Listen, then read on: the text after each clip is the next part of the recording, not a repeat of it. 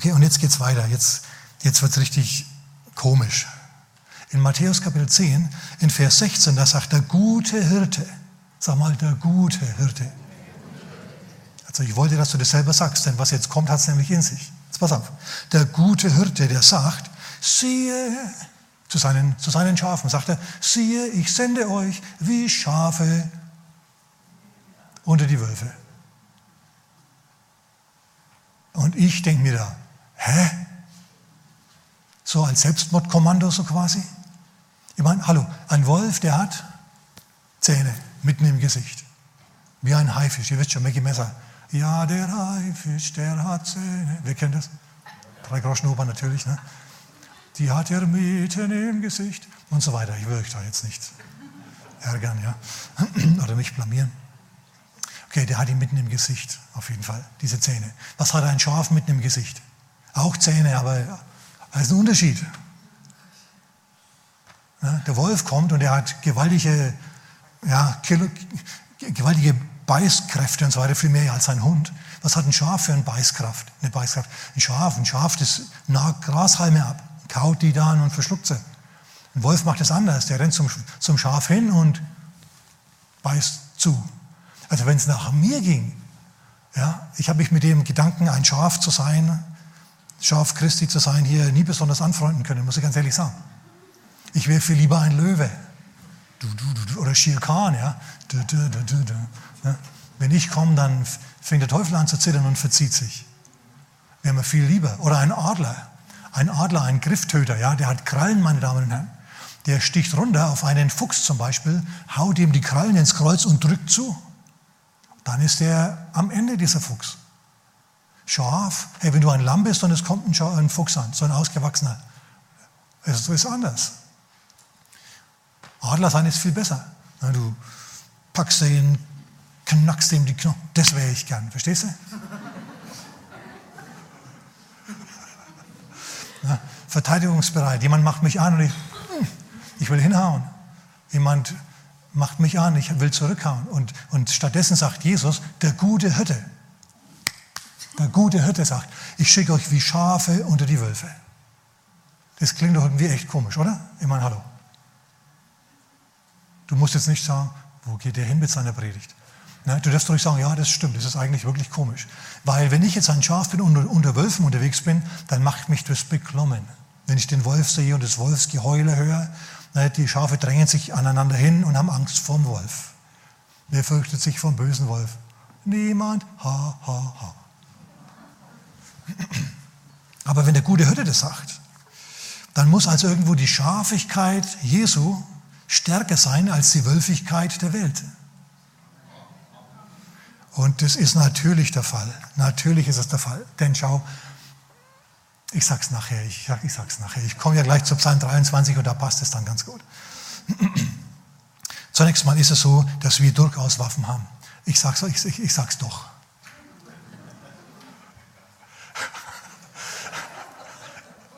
Schau, Schafe kämpfen nicht, sondern der Hirte kämpft für die Schafe.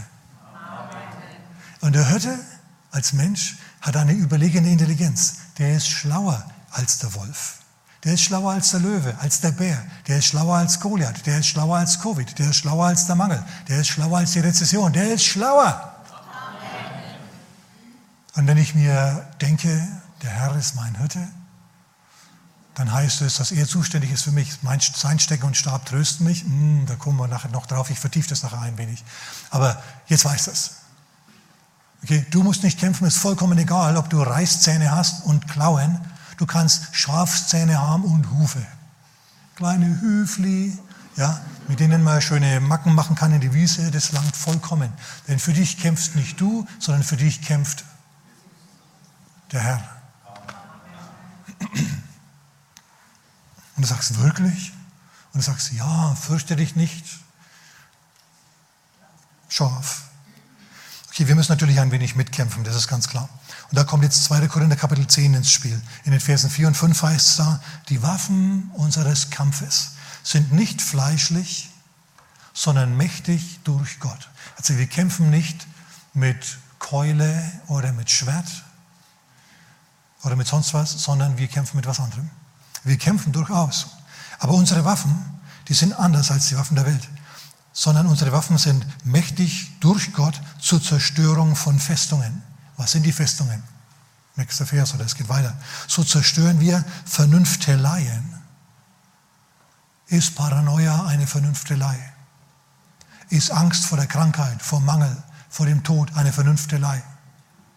Ja, ist es. Du musst darüber nachdenken. Weißt du, ich kenne Leute, die sind sich nicht klar darüber, dass sie mit Jesus gehen, dass Jesus sie rettet. Und die versuchen jetzt, wo sie älter werden und, und ihr Tod langsam aber sicher in den, ins, ins Auge rückt, ja, in den Fokus rückt. Irgendwann werden sie sterben, die sind schon 80 und so weiter. Irgendwann wird es soweit sein, dann versuchen die, den Tod zu bannen, dadurch, dass sie besonders gesund leben. Ja, und spazieren gehen, um sich in Trab zu halten, das ist alles nicht schlecht. Ja, und gar keinen Alkohol mehr trinken, um richtig dabei zu bleiben im Kopf und alles, das ist ja alles prima. Aber schau, das sind irgendwie so, das ist so ein Abwehrzauber. Ne? Tod bleibt weg. Dadurch, dass ich diese Dinge tue, zöge ich mein Sterben hinaus. Früher oder später wirst du sterben. Was magst du dann?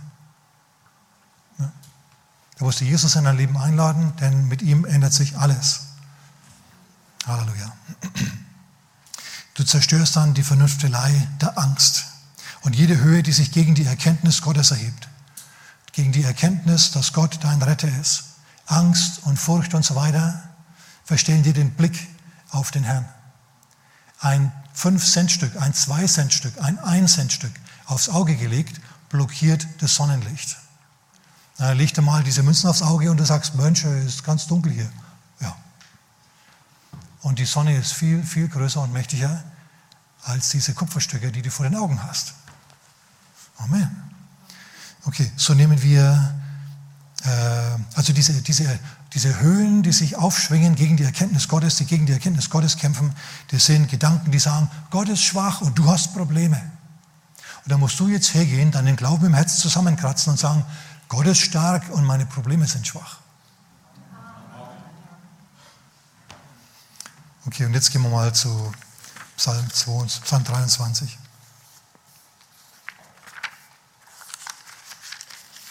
Ein wunderbarer Psalm, Psalm 23. Der geht los mit, der Herr ist mein Hirte, mir wird nichts mangeln. Schau, der Herr ist mein Hirte. Diese Herde ist eine sehr kleine Herde, besteht aus einem Schaf. Der Herr ist nicht unser Hirte, der Herr ist mein persönlicher Hirte. Wenn es auf der ganzen Welt nur einen einzigen Sünder gäbe, der sich zu Gott zurückwenden will, der Frieden machen will mit Gott, dann käme Jesus immer noch, wird für mich ans Kreuz gehen, wird für mich sterben, wird sich für mich auf, auf, auferwecken lassen und wird mir neues Leben geben. So, der Herr ist mein Hirte. Er ist mein Hirte, er ist von meiner Geburt an dabei. Jetzt nicht unbedingt von meiner biologischen Geburt, ganz klar, sondern von meiner geistlichen Geburt. Er sieht, oh, hier ist ein Schaf geboren worden. Jetzt kommt er und kümmert sich um mich. Jetzt gibt er mir was zu, zu, zu fressen und so weiter. Und jetzt pass mal auf, dieses Schaf ist sein Lebensinhalt. Wenn du Hirte bist, wenn, du, wenn, wenn Jesus das Schaf ist, der, Quatsch, wenn Jesus das, der Hirte ist und du bist das Schaf, dann ist er dann bist du sein Lebensinhalt. Dann denkt er den ganzen Tag an dich. Und das macht unser Hohepriester Jesus auch. Er verwendet sich ständig für uns gottgemäß, heißt es im Wort Gottes. Na, das macht er, preis dem Herrn. So, du bist der Lebensinhalt Christi, deines Hütten. Lass das mal einsinken. Schau, das sind jetzt schon ziemlich gute Gedanken. Na? Du bist das Schaf Christi und er kümmert sich um dich. Und schau, David war ja Hirte, der war ja viel, lange Zeit Hirte. Was hat er gemacht als Hirte? Naja gut, er war in seiner eigenen Familie nicht besonders populär. Die haben ihn nicht so besonders gemocht. Als der Prophet Samuel kam, um einen neuen König für Israel auszugucken, und den wollte unter den Söhnen Isais da wählen, da haben sie nicht mal den David dazugerufen. Der blieb draußen bei den Schafen. Naja, und was hat er dort gemacht? David, wissen wir, war multibegabt. Der war ein guter Hirte. Er war außerdem ein guter Kämpfer. Und zweitens, er war musikalisch. Wem hat er seine Gedichte vorgetragen, seine Psalmen? Seinen Schafen. Wem hat er Lieder gesungen? Seinen Schafen. Und genauso macht es der Herr mit uns auch. Der Herr singt uns Lieder, ob du das glaubst oder nicht. Ja? Und der Herr, der liest dir Gedichte vor. Warum? Weil er dich liebt, preis dem Herrn. Also, weiter im Vers 1, im, äh, weiter in Vers 1 mir wird nicht, nichts mangeln, mir wird nichts mangeln, mir mangelt es nichts, mir mangelt es nichts. Dir als Schaf mangelt es nichts. Du sagst, naja, naja, pass auf. Gott hat sich eine Herde ausgeguckt, das Volk Israel. Die hat er dann aus dem, aus dem Sklavenhaus in Ägypten herausgeholt. Schau, für Pharao hat Römer Kapitel 13, Vers 1 bis 7 nicht gegolten, falls du weißt, was da steht. Ich werde jetzt nicht darauf eingehen. Okay, er hat die also aus der Freiheit, äh, in die Freiheit gebracht, aus dem Sklavenhaus heraus in die Freiheit. Dann hat er sie, seine Herde, in die Wüste hineingeschickt. Die Wüste ist nicht dafür bekannt, dass es da so luxuriös zugeht. Ja, dass dort Palmenhaine sind, die so melodisch oh, im Wind wiegen. Passiert nicht. Die Wüste ist bekannt für Hitze, für Sand, glühend heißen Wüstensand, für Trockenheit und für Skorpione, die unter den Steinen sitzen. Falls du mal in der Wüste bist und unter einen Stein schauen willst oder dich auf einen draufsetzen willst, schau erst nach, was unter dem Stein ist. Könnte sein, dass es ein Skorpion ist. wenn du diesen Stein aufhebst, dann heb den nicht so hoch, dass der auf dich deutet, sonst springt der Skorpion dich nämlich an, sondern heb den hoch, dass er von dir wegdeutet. Kipp den so, dass er von dir wegdeutet. Dann springt der Skorpion nämlich woanders hin. Woher weiß ich das? Von einem israelischen Scout in der Wüste, Negev. Daher weiß ich das. So, Wüste ist also kein besonders guter Ort. Und jetzt führt der Herr trotzdem seine Schafe in die Wüste.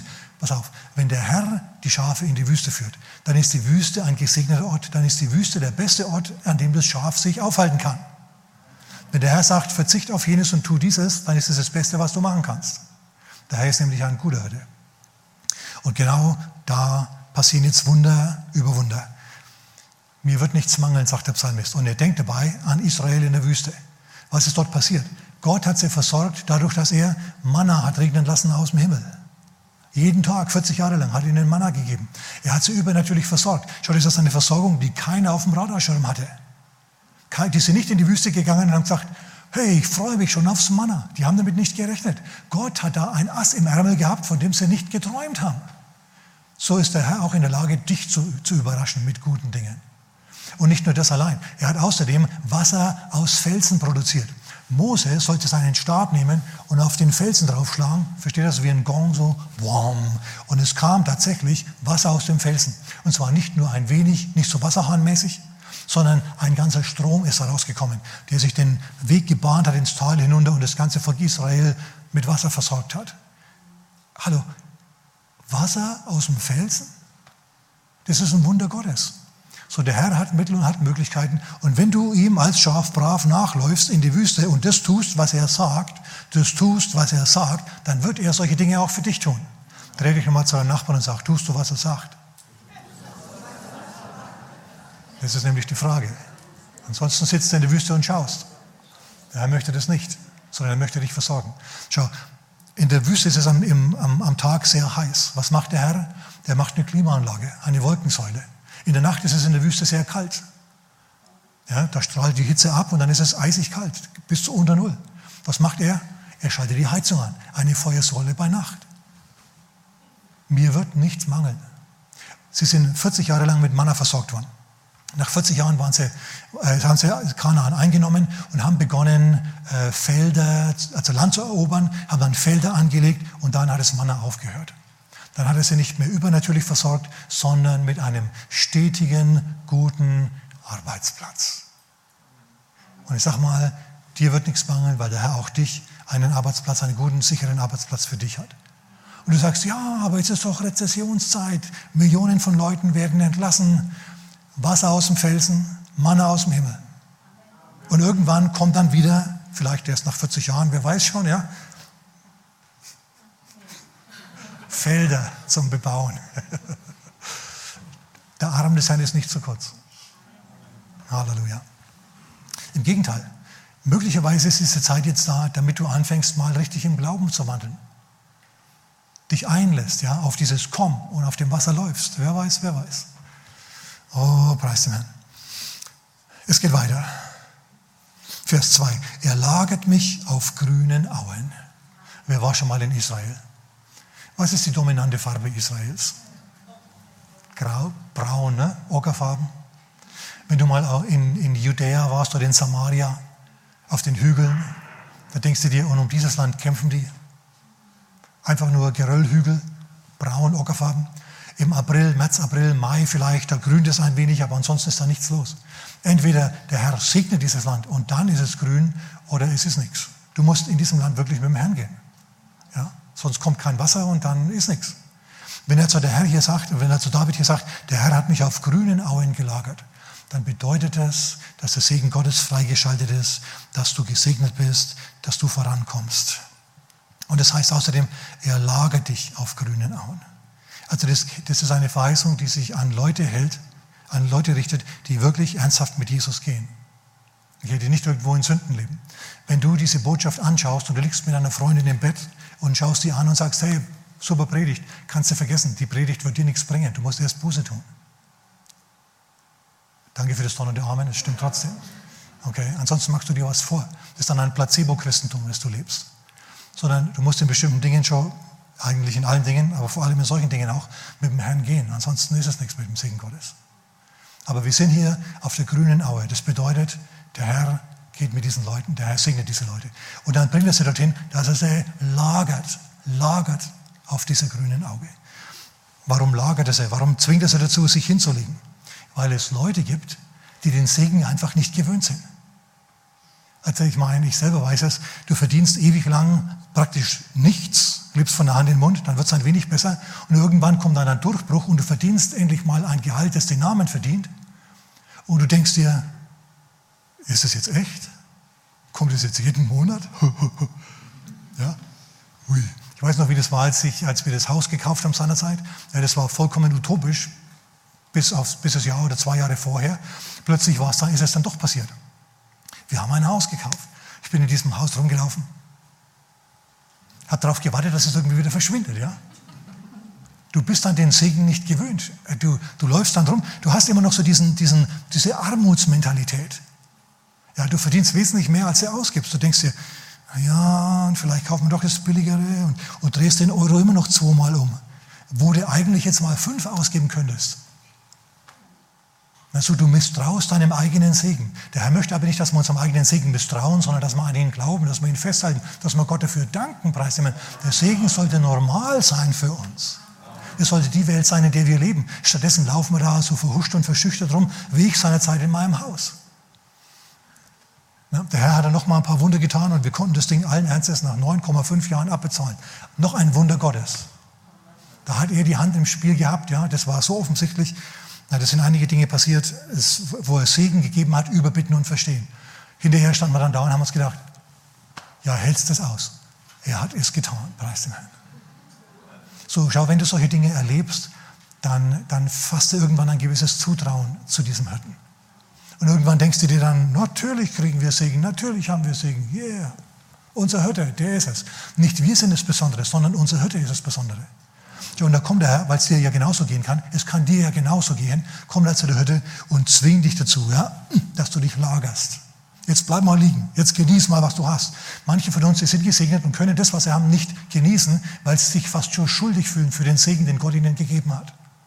Bedank dich beim Herrn für den Segen, freue dich an ihm und genieß ihn. Verherrlich dich ihn so. Verherrlich ihn, verherrlich Jesus so. Amen. Danke für das donnernde Amen.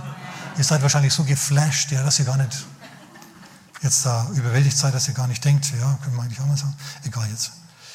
Schau, David zum Beispiel, nach Jahren des Gejagtwerdens, ich meine, der war 20, als Saul versucht hat, ihn zu ermorden. Der hat sich dann mit einer Gruppe von Leuten jahrzehntelang, naja, ein Jahrzehnt lang, äh, in den Wäldern herumgetrieben.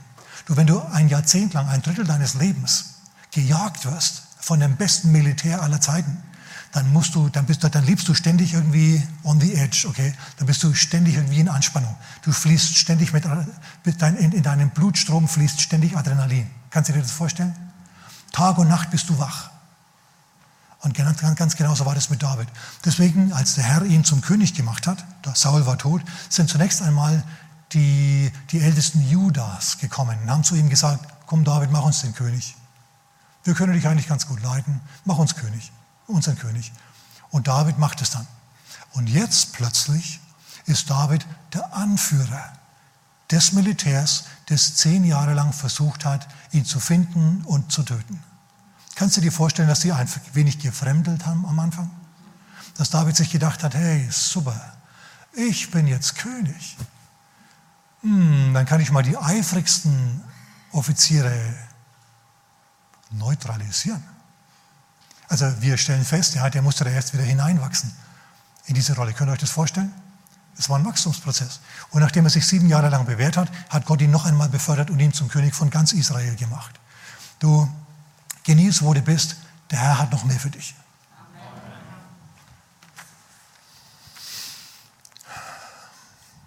Amen.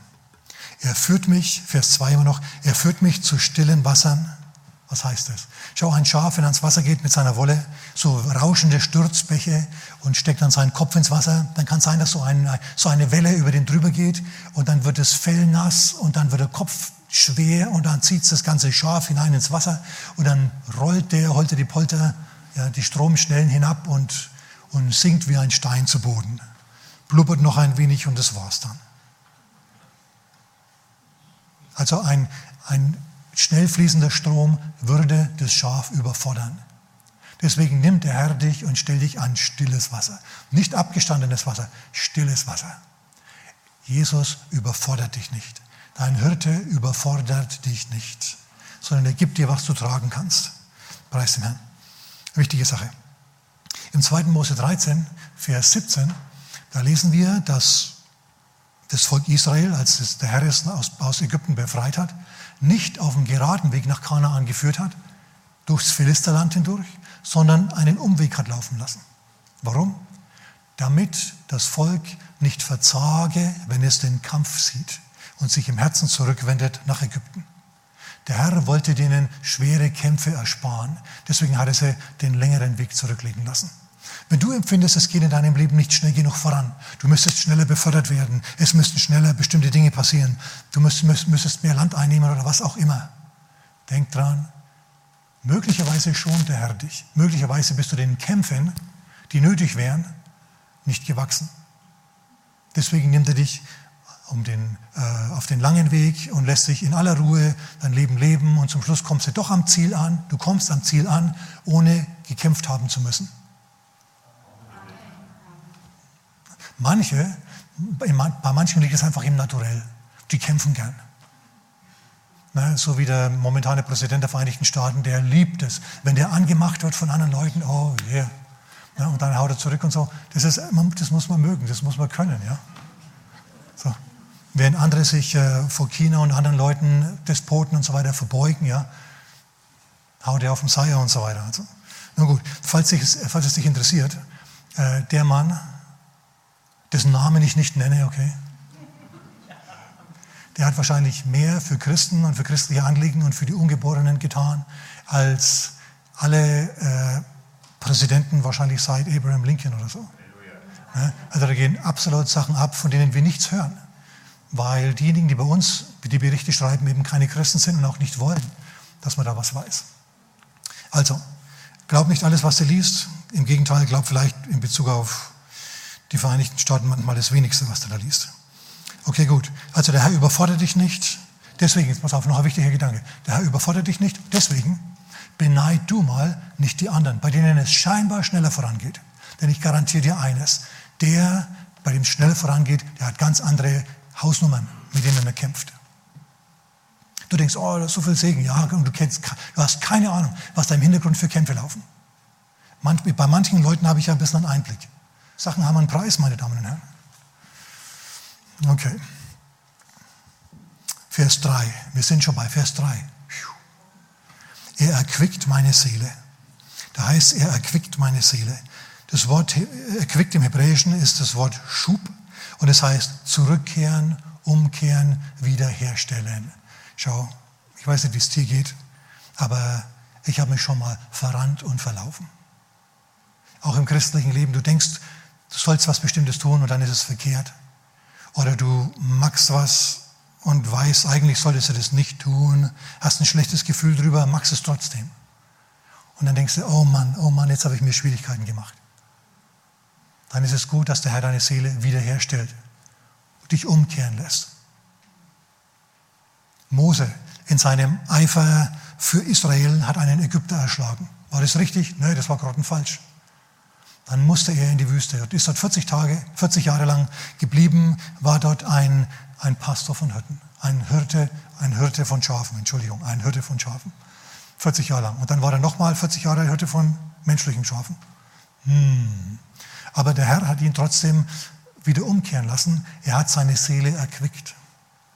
Er hat ihn eintreten lassen wieder in, sein, in seine Berufung. Es war nicht mit seinem Fehler alles aus.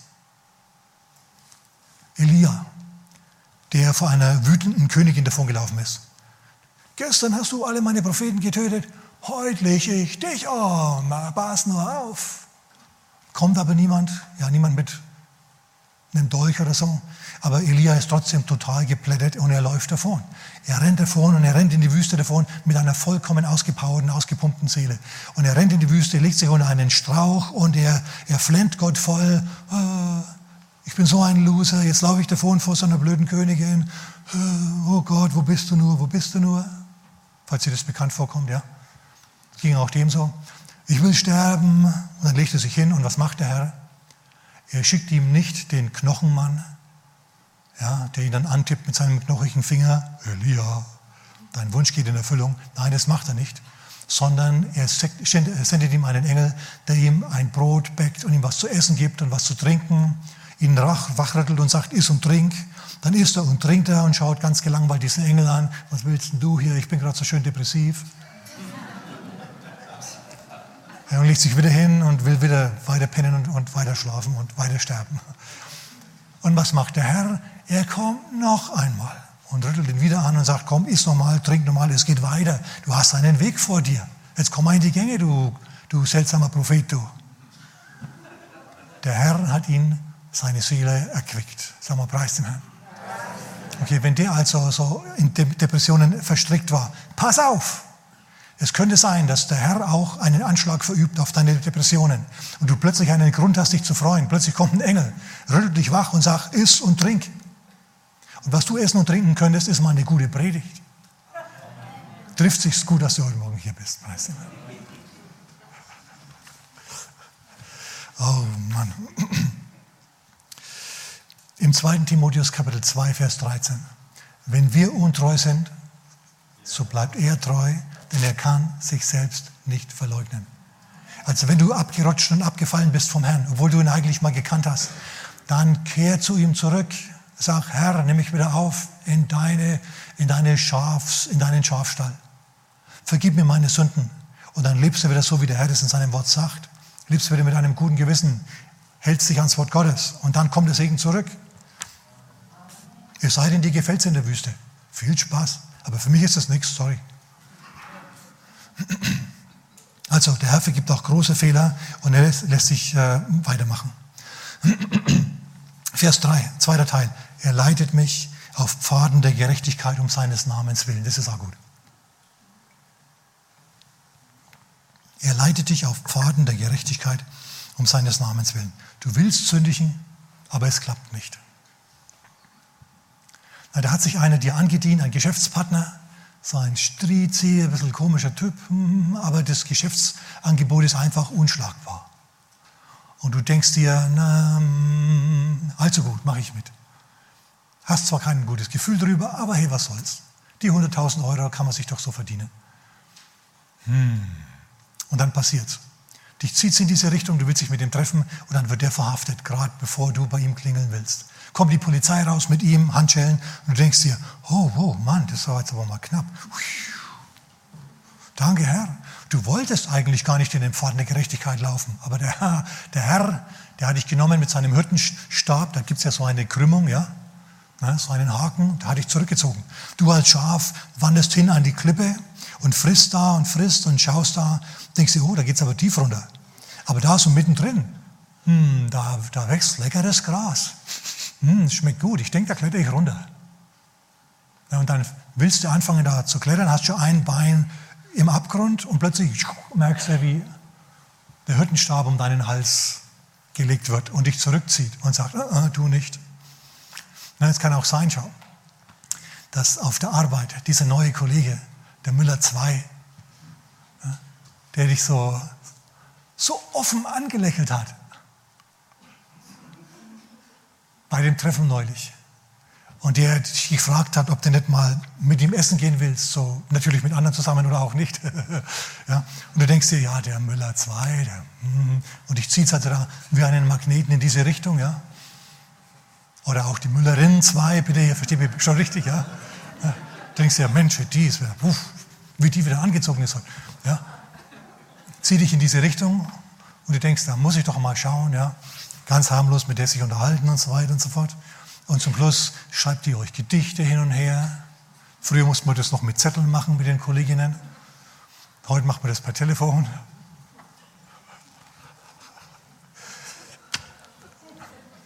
Und der Herr sagt sich, ah, ah, ah, ich denke, Müller 2, Müller 2, dieser Job ist nicht für dich.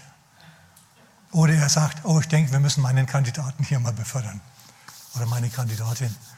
Und plötzlich stellst du fest, Müller 2 hat schon eine Geliebte oder Müller den 2. Hat ihren Platz weggeschnappt, jetzt kannst du doch nicht sündigen.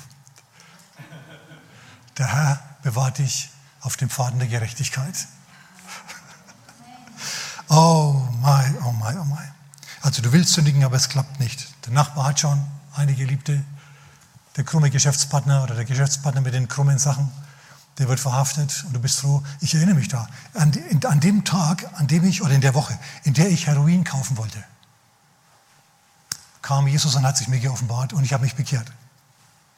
Da kam der große Hirte mit seinem großen Hirtenstab und hat mich auf einen ganz anderen Pfad gebracht. Ja, vollkommen anderer Weg. Pfad der Gerechtigkeit. Der hat mich heute Morgen hierher geführt, dieser Pfad der Gerechtigkeit. Na, ich habe dieses Heroin nie gekauft. Preis dem Herrn. Haufen Geld und Schwierigkeiten gespart. Halleluja. Ja, ja. Okay. Vers 4. Auch wenn ich wandere im Tal des Todesschattens, so fürchte ich kein Unglück. Dein Stecken und Stab, sie trösten mich. Schau, du wanderst im Tal des Todesschattens. Du kampierst nicht im Tal des Todesschattens. Du baust dort kein Haus und bleibst dort, sondern das Tal hat irgendwann ein Ende. Und über dich wacht jemand in diesem Tal, nämlich dein Hirte, Tal des Todesschattens, ja natürlich. Wenn du tatsächlich eine Krankheit einfängst, egal was für eine, ist es sehr unangenehm. Kann sein, dass du dann im Todesschatten bist, aber denk dran. Im Johannesevangelium Kapitel 11, Vers 25 steht, ich bin die Auferstehung und das Leben. Wer an mich glaubt, wird leben, auch wenn er gestorben ist. Auch wenn es dich trifft und auch wenn du stirbst. Und eines Tages werden wir alle die Augen zum letzten Mal zumachen.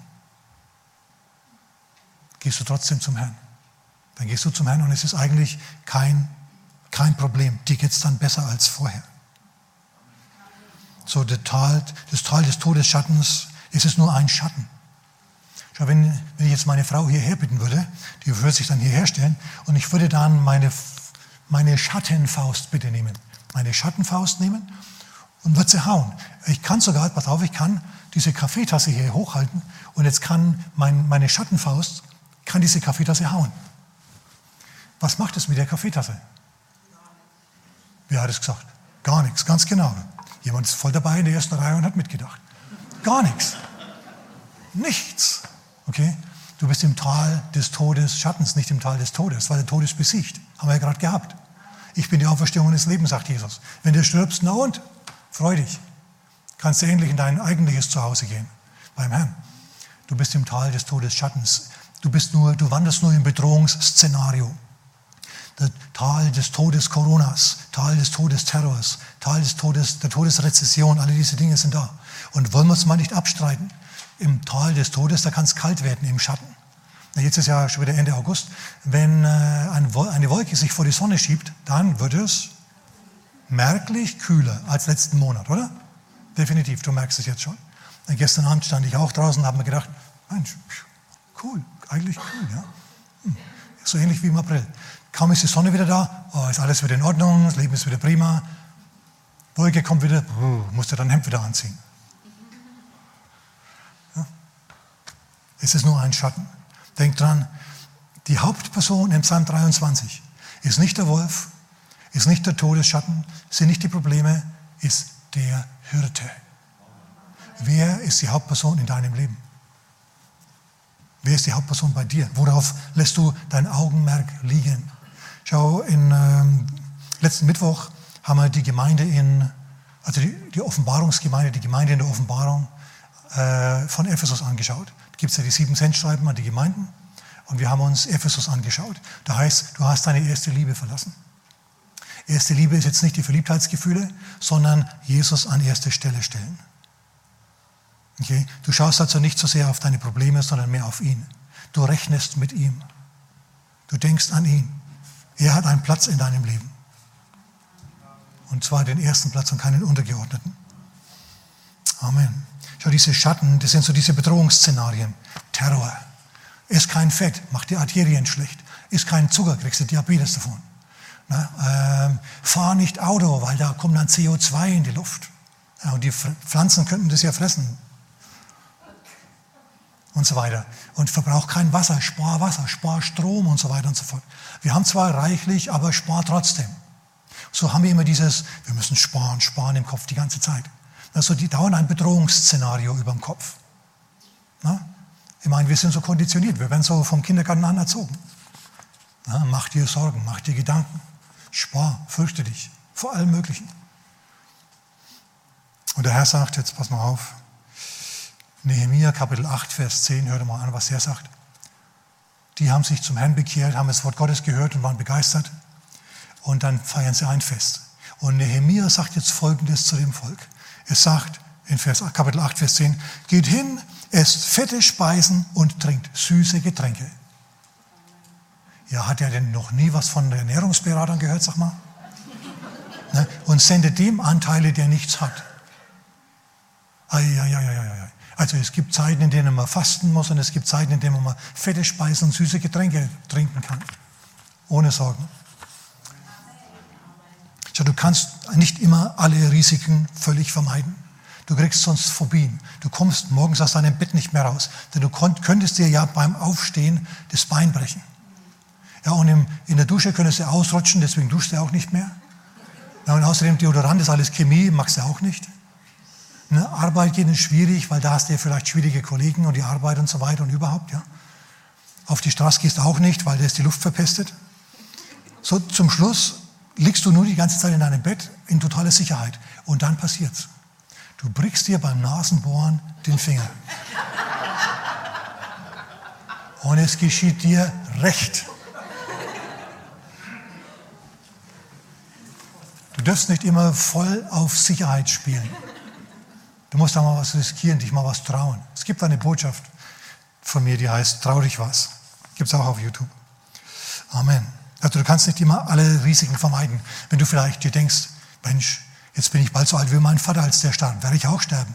Oder jetzt bin ich bald so alt wie meine Mutter, als sie diese Krankheit bekommen hat, werde ich die auch bekommen. Das sind echte Ängste von echten Menschen. Was magst du da? Auf den Herrn schauen. Du sagst, Christus hat mich losgekauft vom Fluch des Gesetzes, unter den alle Krankheiten überhaupt gerechnet werden. Danke, Halleluja. Ja, ganz wichtig. Das musst du festhalten. Auf ihn, auf ihn blicken in diesen Dingen. Na, ich fürchte kein Unheil, musst du sagen. Auch wenn ich wanderte im Tal des Todesschattens, fürchte ich kein Unheil. Sag mal mit mir, ich fürchte kein Unheil. Das musst du vielleicht ein paar Mal zu dir sagen. Ja, jetzt nicht, weil jetzt rede ich, aber nachher daheim. Also wenn du angstfrei, wirklich angstfrei werden willst, hör mal, musst du zu anderen Leuten hingehen und musst ihnen sagen, was der Herr Gutes in deinem Leben getan hat. Wenn du das magst, mal dich nicht über deine Krankheiten, nicht über deinen Mangel austauschen, sondern über das Gute, was der Herr getan hat in deinem Leben. Wenn du das magst, wirst du interessant für andere. Du kriegst ein Aroma, irgendwie was passiert mit dir, was dich attraktiver macht, als du normalerweise bist. Ist die Salbung Gottes. Und dann kann es ja sein, dass die Leute offen sind und sich zum Herrn bekehren, weil du mit ihnen geredet hast. Wäre doch wunderbar. Ne? So redet man mit den Leuten und du merkst das Wirken des Heiligen Geistes auf dir. Amen. Vers 4.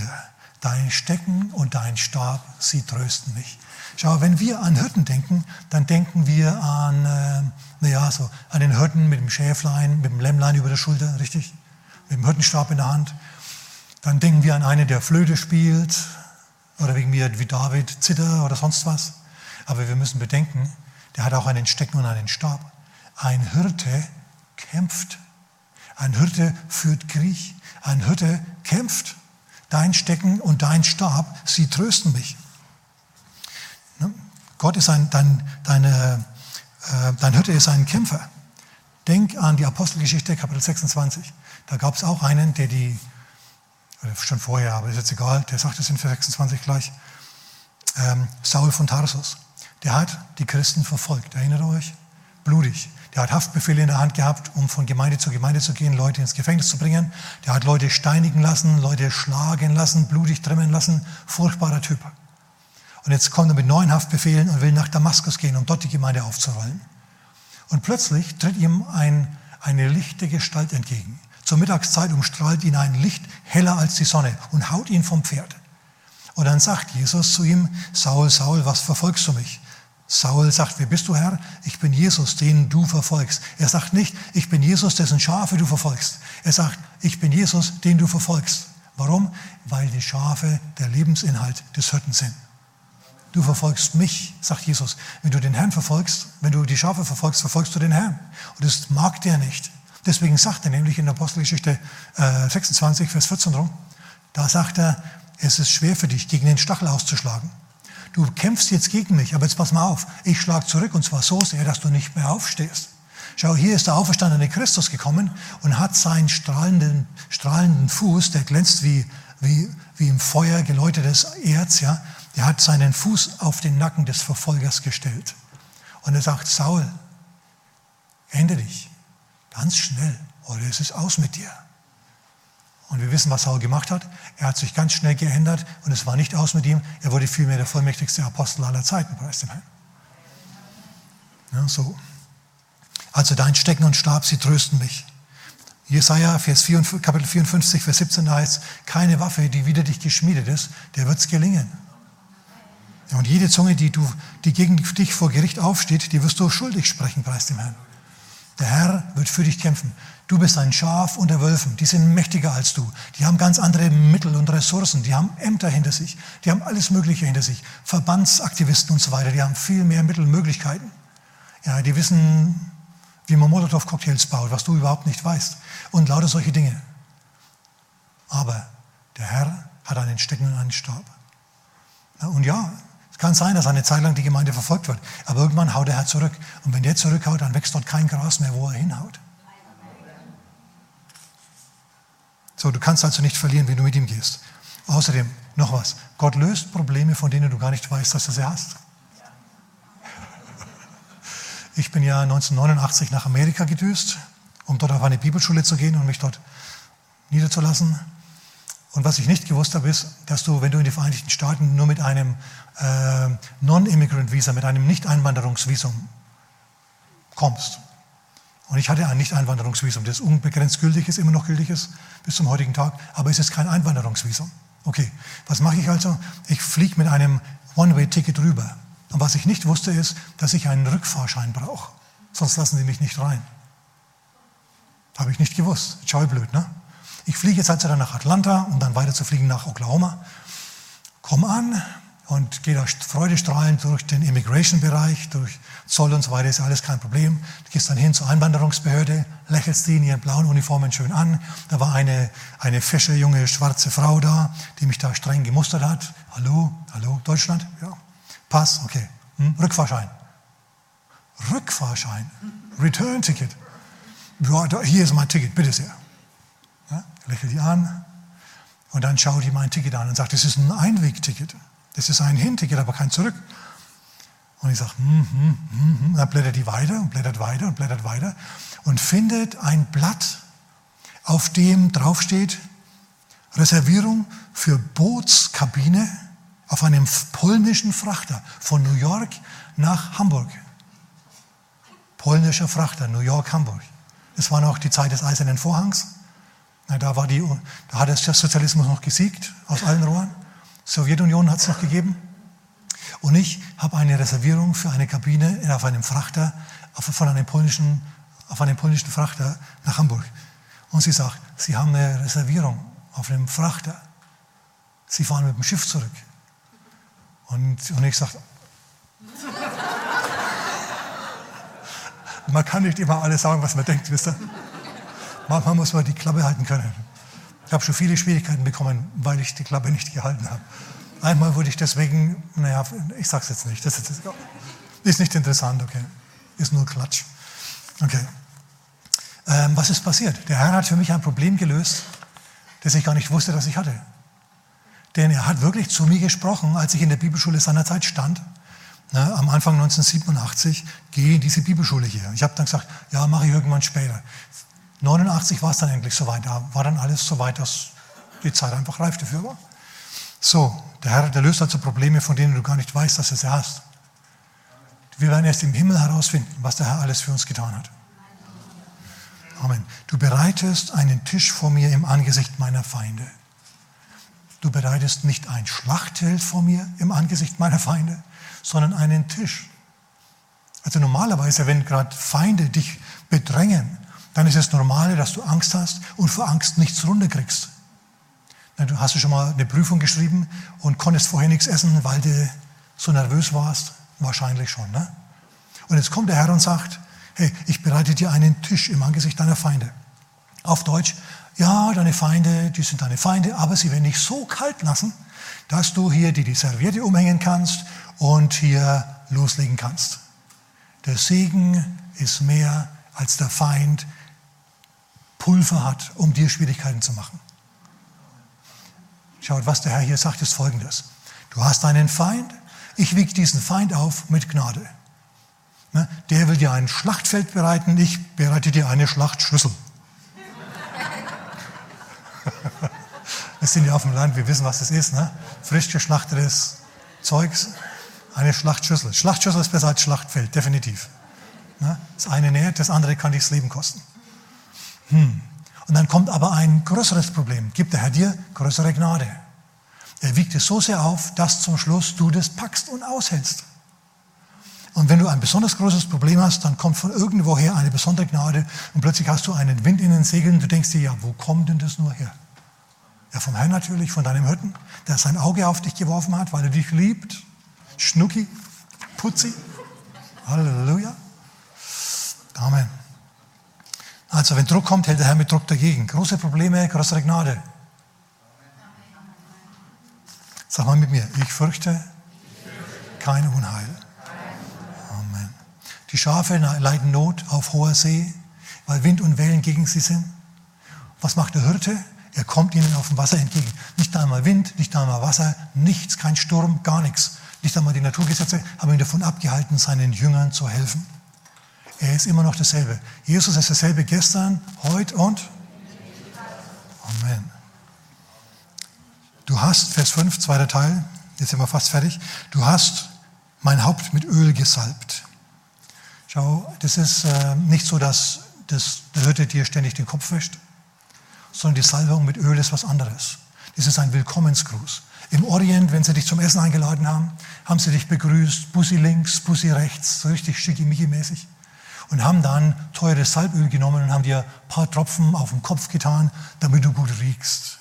In anderen Worten, deine Gegenwart ist ein Aroma für uns. Wir freuen uns, dass du da bist. Das ist das, was dieser Vers aussagt. Du salbst mein Haupt mit Öl bedeutet, ich bin ständig vor dem Thron der Gnade willkommen. Ich kann mit Freimut, Freimut vor den Thron der Gnade kommen, weil ich dort willkommen bin. Ich werde dort Barmherzigkeit zur rechtzeitigen Hilfe Gnade auch, preis dem Herrn. So, ich bin willkommen die ganze Zeit. Du musst also nicht kommen mit einem ständig schlechten Gewissen. Hm, hallo Herr. Ja, dieses Gewimmer und Gejammer will der Herr nicht haben. Er will, dass du mit Freiheit Freimut, kühn vor den Thron der Gnade kommst. Du bist sein Kind, er hat sein Blut für dich gelassen. Amen. Mein Becher fließt über. Das ist auch gut. Schau, wenn du in einem Restaurant bist, dann ist es normal so, dass der Ober ankommt mit seinem Tuch über dem Arm, ja, und sagt, möchten Monsieur, möchten Madame noch einen Schluck? Und dann nimmt er den Wein und kippt nach. Aber dieser Ober ist anders. Habt ihr das gelesen? mein Becher fließt über. Der ist eigentlich unhöflich. Du trinkst und der kippt sofort wieder nach. Der, der macht sogar eine Sauerei. Weil es heißt hier, mein Becher fließt über. Ja, steht da, mein Becher fließt über. Es ist nicht nur, dass ein bisschen was ist und es immer weniger wird im Laufe der Zeit. Nein, das fließt über. Das bedeutet, da kommt immer mehr, immer mehr. Ich kann trinken, so viel ich will. Ich kann mir praktisch einen ansaufen. Also hypothetisch, okay? Und er würde nachfüllen. So, in anderen Worten, dort, wo deine letzte Gebetserhörung herkam, da gibt es noch mehr Gebetserhörungen. Dort, wo Erquickung für dich herkam, da gibt es noch mehr. Dreh dich, mal, dreh, dich, dreh dich mal zu deinem Nachbarn und sag, es gibt noch mehr. Du hast noch gar nichts erlebt, es gibt noch mehr. Schau, die Sache ist die, hört mal, wir müssen diese Gedanken einsinken lassen bei uns. Die müssen Wurzeln schlagen im Herzen, damit es passieren kann. Ja, du musst das Wort Gottes lesen und nicht die Schlagzeilen. Ja, Christus hat mich losgekauft vom Fluch des Gesetzes und nicht 2000 neue Infizierte.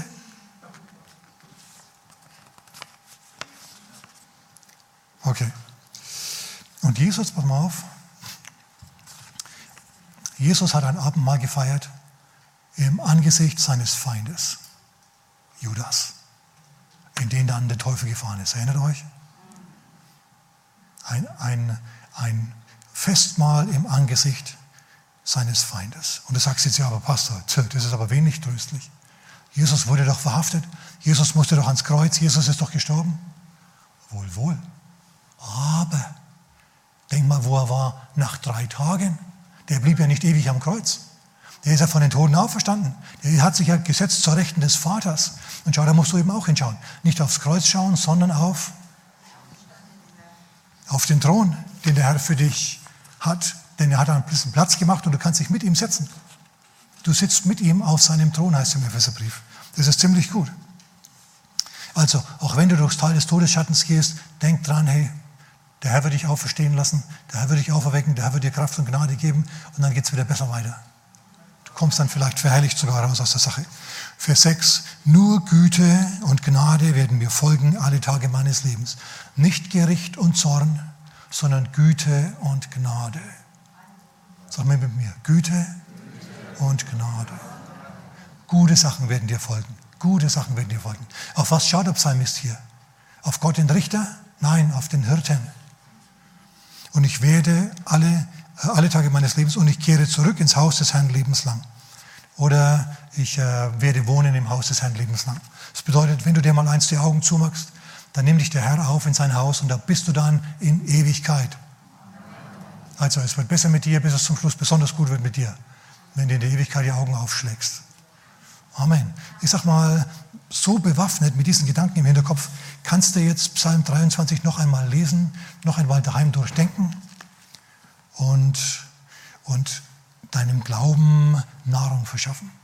Diese Dinge müssen in deinem Herzen Wurzeln schlagen, damit sich das durchsetzt in deinem Leben und du wirklich von Höhe zu Höhe, von Gnade zu Gnade, von Glauben zu Glauben, von Kraft zu Kraft gehst. Amen. Amen. Preis dem Herrn. Halleluja.